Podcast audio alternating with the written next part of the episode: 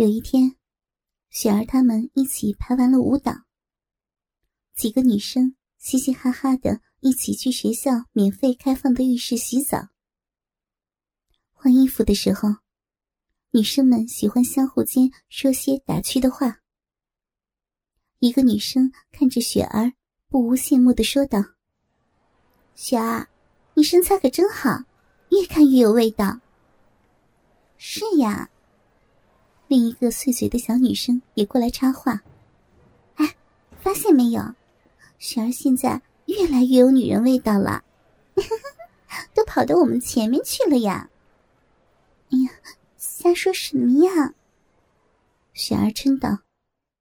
忽然觉得胃里一阵泛酸，当时就作呕起来。哎呀，雪儿，你怎么了？是不是中午吃坏了？一个女生过来关心的问道。雪儿心里咯噔一下，忽然想起一件事情。她的例假一向都来得很准时，可是这个月却迟了一个礼拜，也没有动静。难道说？她想起来了，王乔山和她做的前几次都没有用套，只是后来才开始。难道说他中标了？雪儿不敢相信，自己怎么这么倒霉。可周围的女生还不知道发生了什么，只是看他呆呆的，以为他病了。雪儿，你生病了吗？要去看医生吗？没，没什么。雪儿心想，千万不能让同学们知道，不然自己就完蛋了。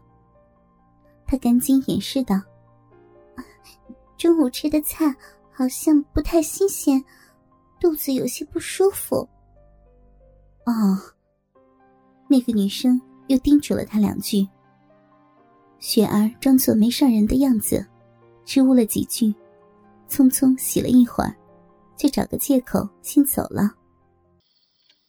晚上八点钟还没到，他就敲开了王乔山的门。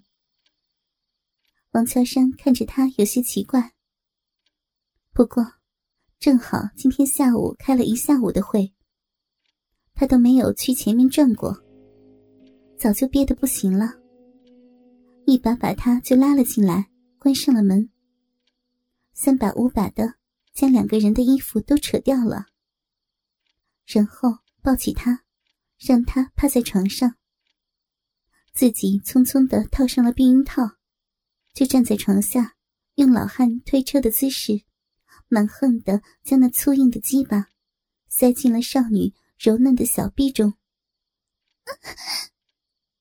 雪儿脸埋在被子里，死死的咬住枕头，任凭着王乔山在她身子里肆虐驰骋，活像块木头一样。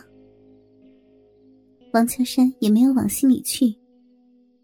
因为在床上的时候，雪儿一贯都是抱着一种不反抗也不配合的消极态度，这样也无所谓。他照样的玩弄着他的奶头。经过他这一个多月的心情开发和培育，分明能感觉得到，雪儿的奶子比刚开始的时候要大上了一圈不止。那原本是小豆子一样的奶头，也开始变得大了起来，连颜色也开始从粉红色变成了鲜红色，比较原来的青色，看上去更有女人味道了。啊，射了！他忽然捏住他的奶头不放，雪儿疼得死死的咬着被子，等他呼噜呼噜的。将精液全都射完了，他奶头上的痛苦才消除了。今晚怎么来的这么早啊？射过了一炮的王乔山气喘吁吁。毕竟人到中年，比不得小伙子了。他靠在床上，将雪儿揽在怀里，问道：“雪儿，低头。”看着自己那被他掐得快肿了的奶头，低低声道：“我我怀孕了。”什么？王乔山好像被雷劈了一样，一下子就坐直了。雪儿都快哭了，怎么办呀？我怎么办呢？王乔山愣了一会儿，嗯，你真的怀孕了？雪儿的眼角已经流出了泪水。真的，我买了验孕棒，真的。王乔山叹了口气：“唉，只能打掉了，怎么会怀孕了呢？”雪儿哭得更厉害了。我我好怕呀！我不想，我不想怀孕。既然已经怀上了，怕也没有用了。星期六，叔叔陪你去打掉，到 C 市去，那里啊没有人认识你。雪儿点点头，却又拉着他的胳膊：“叔叔，会不会很疼啊？”“没事的，放心吧。”王乔山将他揽在怀里。现在的技术很先进了，睡一觉就好了，什么事情都没有的。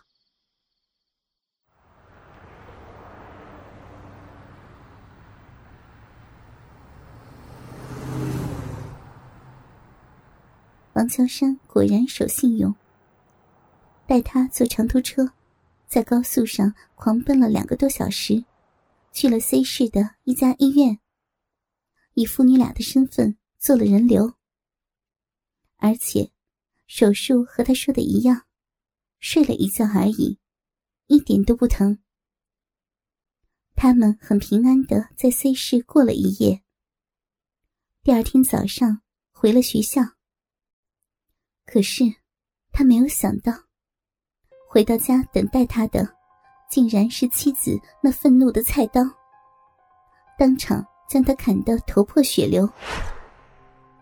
原来，他老婆的一个同学，恰好陪儿子去那医院吊水，却看见王乔山搂着个小姑娘进了人流手术室，不由得八卦心起，悄悄的跟踪窥探之，并且还听到了只言片语，然后火速的做了八卦女王。传达给了他老婆。王乔山虽然命大，在医院里躺了几天，就可以下床走路了。不过，他的苦难才刚刚开始呢。学校把他开除了，老婆在看守所里找律师和他离婚。还有雪儿的父亲，扬言要花钱，请越南观光团。来本市做三日游。王乔山被检察机关提起公诉，罪名是强奸少女、诱奸少女并致堕胎。案子很快就开庭审理了。他很幸运，找到了一个不错的律师，说服了陪审团，相信他和雪儿之间是纯洁的爱情关系，被判无罪释放。检察机关不服判决，向州中院提起了上诉。二零零八年一月二十五日，广元州中级法院作出终审判决，维持一审判决。